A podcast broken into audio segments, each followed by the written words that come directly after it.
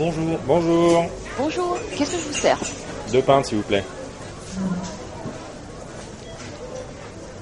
Tu sais quoi, Emilien? Je pense qu'on va tous crever.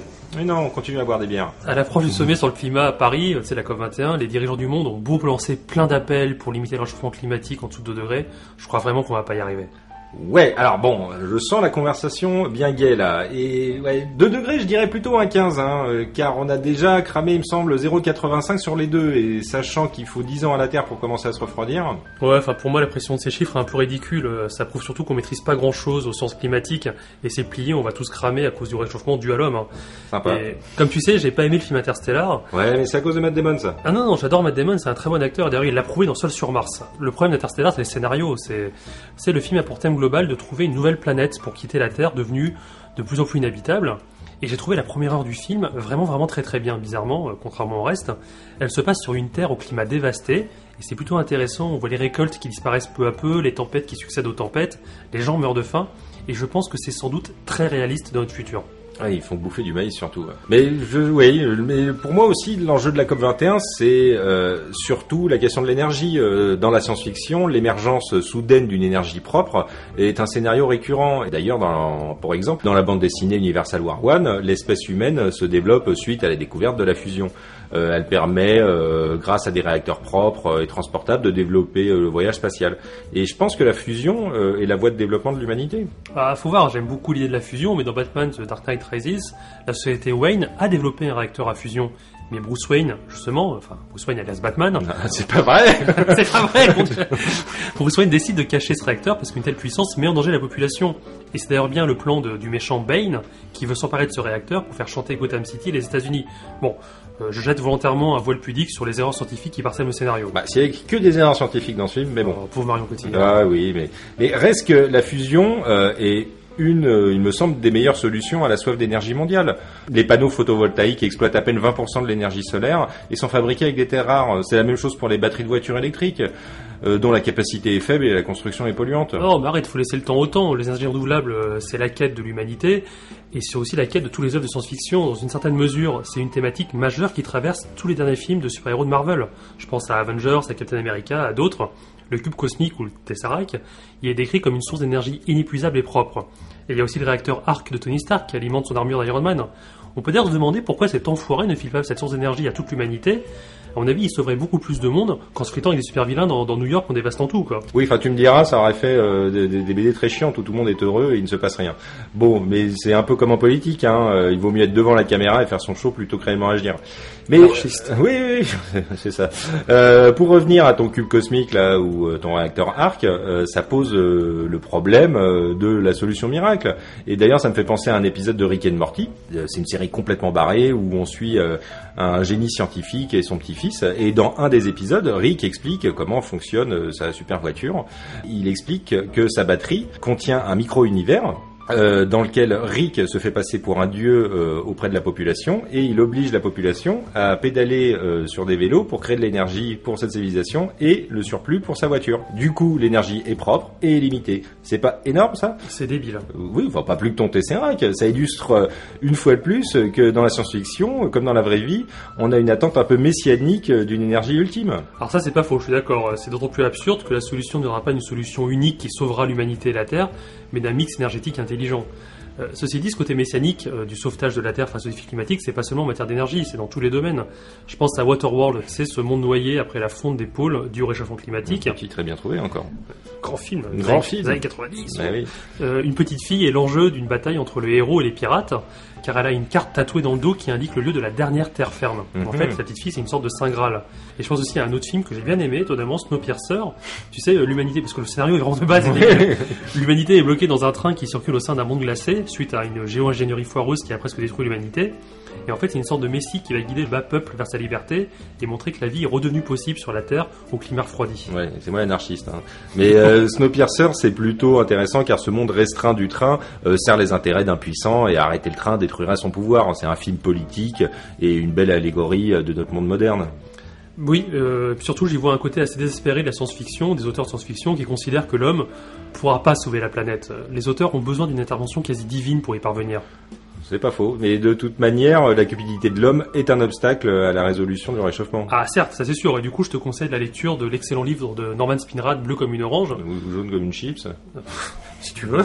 Dans ce livre, le réchauffement climatique est bien avancé et deux blocs s'affrontent, un qui veut refroidir la Terre et l'autre qui juge qu'il faut laisser faire les choses. Et pour te révéler l'intrigue à gros traits, on apprend peu à peu que les différentes parties prenantes sont surtout des groupes industriels et des cartels qui veulent vendre des technologies. Et la COP21, dans la vraie vie, est-ce que c'est pas surtout le moyen pour plein de gens et plein d'industriels de faire du business hein? Non, tu veux dire que des industriels joueraient sur cette vague pour accumuler plus de richesses? Non, Ah. je pense pas. non. Ah, on n'est pas comme ça quand même. D'ailleurs, ton mauvais esprit, euh, qui ne te ressemble pas vraiment d'ailleurs, c'est plutôt mon rôle, euh, me fait penser à Spaceballs. Euh, Spaceballs, cette géniale parodie de Star Wars de Mel Brooks, et dans ce superbe film, le président Esbrouf a comme noir dessein de voler l'air pur de la planète Druidia.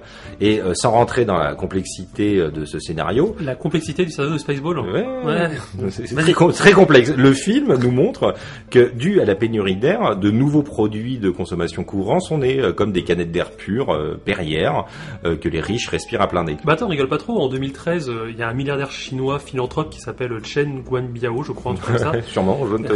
Il a décidé de commercialiser des canettes d'air pur. Alors le but n'était pas commercial, mais c'était de sensibiliser sur euh, l'ultra-pollution de Pékin. Mhm. Ouais, dans le même genre, t'as le roman et film Total Recall, euh, où les industriels en charge de la colonie martienne connaissent l'existence euh, du site extraterrestre qui permettrait de créer une atmosphère respirable, mais ils préfèrent garder le secret car cela mettrait en péril leurs revenus tirés de l'exploitation du dôme artificiel à la surface de la planète. C'est d'ailleurs proche de ce que font les groupes pétroliers ou miniers actuels en produisant des ressources quitte à polluer, tant pis, euh, tant qu'il y a du profit. euh. Alors, sauf que Total Recall, c'est qu'un rêve. Euh, je... je suis peut-être mauvais esprit, mais toi, mon cher ami, t'es super naïf, quoi. C'est pas gentil de dire ça. Non, mais c'est vrai, si le lobbying des pétroliers est réel, celui des industriels des énergies renouvelables euh, ne l'est pas moins. Aujourd'hui, personne n'est climato-sceptique, c'est sûr, Bon, il en reste. mais personne non plus, plus beaucoup. Moins, moins qu'avant, et ça c'est bien. Mais personne non plus n'est vertueux. C'est le business avant tout et pour tout le monde. Mais si tu m'accordes ce petit romantisme, j'aime à croire que c'est pas les hommes qui sauveront le climat, mais c'est la Terre elle-même qui se sauvera. Tu sais, En butant bonne- tous les hommes. oui, tu sais, cette bonne vieille Gaïa. C'est dans Dune de Frank Herbert, l'Empire et les maisons nobles exploitent une ressource rare, l'épice, qui se trouve sur une seule planète. Or, les lourdes moissonneuses industrielles qui exploitent le désert se font régulièrement balayer, détruire par les vers des sables géants.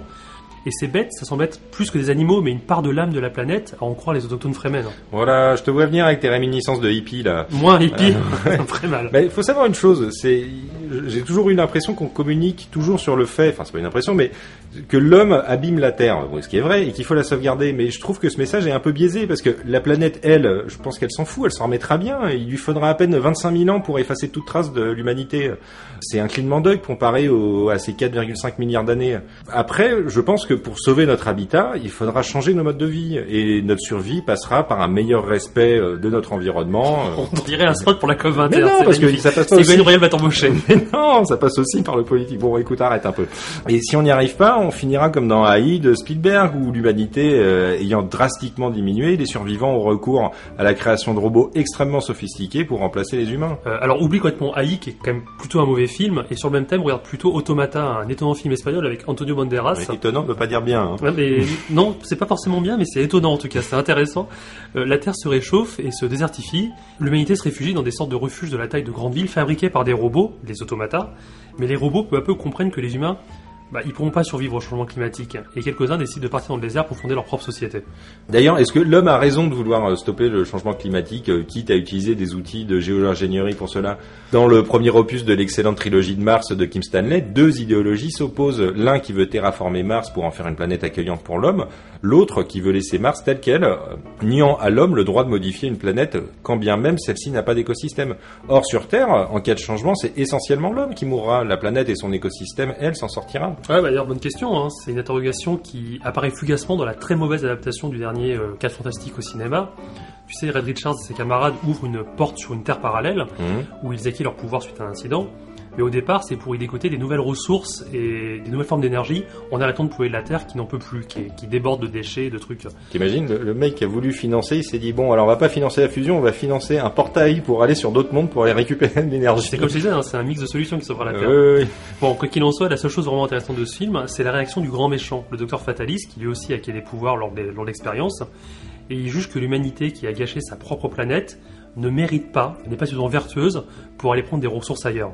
Ah, il a pas tort, l'ami Fatalis, mais avant de se projeter sur d'autres mondes et d'autres planètes, la réalité du réchauffement climatique et surtout le risque, enfin, un des risques, c'est de voir arriver euh, des guerres et des conflits euh, sur notre bonne vieille Terre, et en particulier des guerres pour les ressources en eau, alors que les sécheresses vont se multiplier. Je pense euh, aux zones mortelune. Dans cette bande dessinée, l'humanité a fini par dégrader sa planète au point de la vider pratiquement complètement de ses ressources en eau. Et on y suit une guerre entre deux factions pour le contrôle de sa capacité à purifier l'eau dans un Paris complètement dévasté. Ah, c'est marrant, en fait, c'est la même thématique que le jeu vidéo Fallout 3. Ah, vaguement, ouais. Bah, je me souviens bien de la titanesque bataille finale, où il y a des robots, des armées, des machins, se fait pour le contrôle d'une pauvre machine à purifier l'eau, quoi.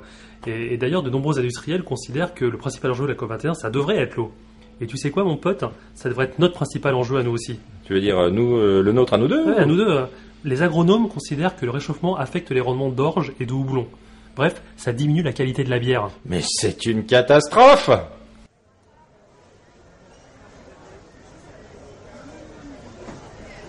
Excusez-moi, on va fermer, je vais devoir vous encaisser.